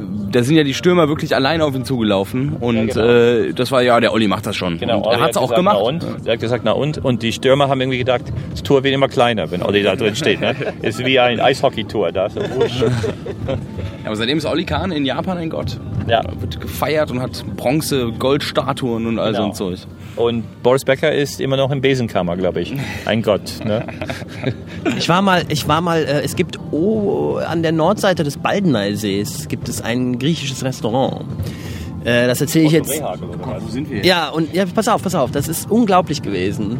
Äh, da bin ich mal essen gewesen, so am schönen Sommerabend, und dann kommst du äh, in den, in den ähm, Biergarten rein. Äh, sieht aus wie jeder andere Biergarten, nur dann ist so eine Art, ich glaube, ein Springbrunnen war da oder irgendwas. Und da eben darauf eine Statue für äh, Rehakles. Nein. Und zwar also wirklich das Gesicht irgendwie in Stein gemeißelt und äh, noch irgendwas dazu geschrieben. Wahnsinn. Ja, klar. Der war nach der was, Europameisterschaft. Äh, 2004 war das. der war ja wie, wie geadelt. Einfach höher. Der wurde als gegottet In oder Griechenland sowas. wirklich Oder? Plato, Ja, Dionysos und und Rehagel. Das ist so Genau. eine Assoziationskette jetzt. genau. Ja, aber hier in Gelsenkirchen, wie, wie steht Schalke im Moment da? Ich habe ja keine Ahnung, was wie, Oh, die haben die Champions also- League, sie ist im Halbfinale der Champions League und äh, haben jetzt haben eigentlich einen leichten Gegner jetzt. Die haben mich ja da, ja genau, ich habe jetzt mein Solo gespielt und haben die gegen Inter gespielt, war das so? genau. Deswegen war kein Schwein da, aber eben nur 30 Leute war, das ging schon. Ja, das, äh, da, war das bei dem, bei dem Hinspiel, wo die fünf Tore gemacht haben? Ja, Jetzt am, am Mittwoch. Also ja, aber wir haben das Hinspiel, äh, haben wir gespielt in der Kneipe, wo im linken Saal Comedy war und im rechten Saal Schalke gegen äh, Inter und das war in Essen. Also du sagst ja eben, in Essen sind auch unheimlich viele Schalke-Fans. Und das war, die haben halt fünf Tore geschossen und die wurden halt so laut gefeiert, dass wirklich unsere Comedy-Show unterbrochen wurde, ist jedes Mal, wenn ein Tor gefallen ist. Also das war sehr hart, aber es hat Spaß gemacht. Ist das eigentlich in den USA, wäre das auch so krass, wenn da irgendwelche Finals sind? Kann man da auch kein Comedy machen? Ja, auf jeden Fall. Ja klar, da gibt's kein, bei Super Bowl gibt's kein Comedy oder bei World Series oder bei Baseball oder sowas äh, gibt's auch wenig Comedy. Stand, äh, ja, es kommt drauf an wo, aber bei den Finals meistens gibt's gibt's weniger Comedy. Ja, gibt's weniger. Ja, ja, stimmt auch. Ja, ja. Und ist das, ist das ähnlich wie bei uns, dass es so Leute gibt, die jetzt für Baseball oder für Football sich äh, äh, überhaupt nicht interessieren, so wie oder wie ich, sage ich mal, dass ich so ich, ich komme einfach nicht rein in das Thema. So ich, ich habe auch meinen Spaß so bei der WM. Da gucke ich dann auch und, und freue mich und ärgere mich, aber es ist irgendwie, es kommt nie der Punkt, wo ich sage, so jetzt, das ist mal mein Verein, ich könnte in Köln jetzt zum FC oder äh, Bayer Arena ist auch nicht weit. Nee, nee, überhaupt nicht. So, ähm, gibt's das eigentlich in in den USA dann auch so, dass ja, so Leute sagen, ja, also. Baseball, ob die da nun im Kreis laufen, das interessiert mich nicht. Ja, auf jeden Fall klar. Ich weiß nicht, wie viele das sind, aber klar, gibt's überall. Auch in, vier gibt's schon. auch in Kanada bei Eishockey gibt's sicherlich auch welche, die mit Eishockey nichts anfangen können. Ne? Und die werden ertrunken. Ne? Die werden, die Ja, werden, wie ich. Ich bin ja, ich bin ja Kanadier und ich musste dann nach Deutschland ziehen, weil ich mit Eishockey nichts anfangen kann. Ja. Jetzt bin ich hier Ja. und, jetzt in, darf erst, ja, in 25 Jahren darf ich jetzt zurück in das Land. Aber ich freue mich drauf. Genau, da wird man bestimmt dann immer gefragt, oh, du bist doch Kanadier, du musst doch Eishockey spielen können, zeig uns mal ein paar Tricks. Kannst du Schlittschuh fahren? Kannst du Schlittschuh? Ich kann weder Schlittschuh fahren, noch ich kann gar nichts. Ahnung. Was? Die lassen dich nie wieder einreisen, Ich wa? glaube auch, ja. Das ist. Wow. Aber du hast nicht da gelebt so richtig, oder? So in Kanada, oder? äh, ich habe ein Jahr da studiert Ja. ähm, und verbringe seit ich ja an sieben bin meine Sommer da. Also sechs Wochen Schulferien immer komplett in Kanada gewesen. Wo, wo, in welcher Ecke? Äh, zwei Stunden nördlich von der wunderschönen Stadt Toronto. Sagt jetzt bestimmt. Okay, also auf jeden Fall im Osten, weit äh, Ja, im also Osten. es ist äh, geografisch gesehen ungefähr sechs Stunden von New York. Das ist ja alles noch im, im Rahmen, das ist ja dann wirklich total easy. Das ist eigentlich urbaner Raum für Kanada, oder? Ja, vier Millionen Einwohner. Man könnte in sagen, Toronto? Großraum USA, ne? Und hier in Kanada wohnen Mit Kanada- 30 Millionen Leute im zweitgrößten Land der Welt. Das ist Wahnsinn. Also das ist Ja, so viel wie, ja, das ist ein Drittel von Deutschland fast. Ne? genau. Auf so eine Fläche, ne? Ja, auf, Ja. Ich habe mir mal gemerkt, ich habe mir mal gemerkt, dass in, in Deutschland äh, zehnmal mehr Menschen auf einem Quadratkilometer wohnen als in USA. Und das muss ja dann bei Kanada noch exponentiell höher sein. Ja, das stimmt. Wir haben in, äh, ich glaube, es gibt in, wo ist das? In Hannover, glaube ich, mehr Menschen als in der Stadt Hannover als im Bundesstaat Montana. Und der Bundesstaat Montana ist so groß, glaube ich, wie Deutschland oder größer als Deutschland oder sowas. Ne? So die Fläche hat, glaube ich, nur, wie viele Einwohner hat äh, Hannover? Hannover, glaube ich, 400.000, 500.000 Ja, oder sowas. Million, ja. Ich glaube, halbe Million und Montana hat so 350.000 auf so eine Fläche, so groß. Aber Montana ist, glaube ich, auch so der absolute Arsch der Welt. Also jetzt, ne, also einfach von, von der Bevölkerung her. Ja, genau. Die haben so einige Städte mit so 100.000 oder nee, nicht mit 100.000. Dann haben sie einige Städte mit vielleicht 40, 50.000 oder sowas, zwei, drei Stück und das war's. Und dann sind es Ranches und du kannst wirklich stundenlang einfach geradeaus fahren, einschlafen und du fährst immer noch geradeaus. Es ist echt, es ist so groß. Ich bin einmal mit einem Greyhound Bus durchgefahren, so durch Montana und es ist echt cool. Weil es ist so big, ne? du, du verlierst dich irgendwie in, in, in, in so einem großen Rahmen. Ja. Ja. Und dann, dann musst du ja hier als Amerikaner quasi äh, nervöse Schübe kriegen, wenn du hier durchs Ruhrgebiet fährst. Also dein Blutdruck muss hier auf 100, 180 sein, weil ich komme aus New Jersey und New Jersey ist, ist, ist dicht bevölkert. New Jersey ist so groß wie Österreich, hat so viele Einwohner wie Österreich, so 8, 9 Millionen. Und äh, New Jersey ist ziemlich in der Nähe von New York ist sehr dicht besiedelt. Da gibt es so quasi im, im Umkreis von äh, 50 Kilometern äh, ach, auch 30 Millionen Menschen, 20 Millionen. Das ist ein sehr dicht besiedelter Raum. Das heißt, das ist für mich nichts, was so außergewöhnlich anders ist. Ich, äh, ja. Aber für Leute aus Montana oder aus Utah oder aus New Mexico, ja klar, ist das, äh, ja.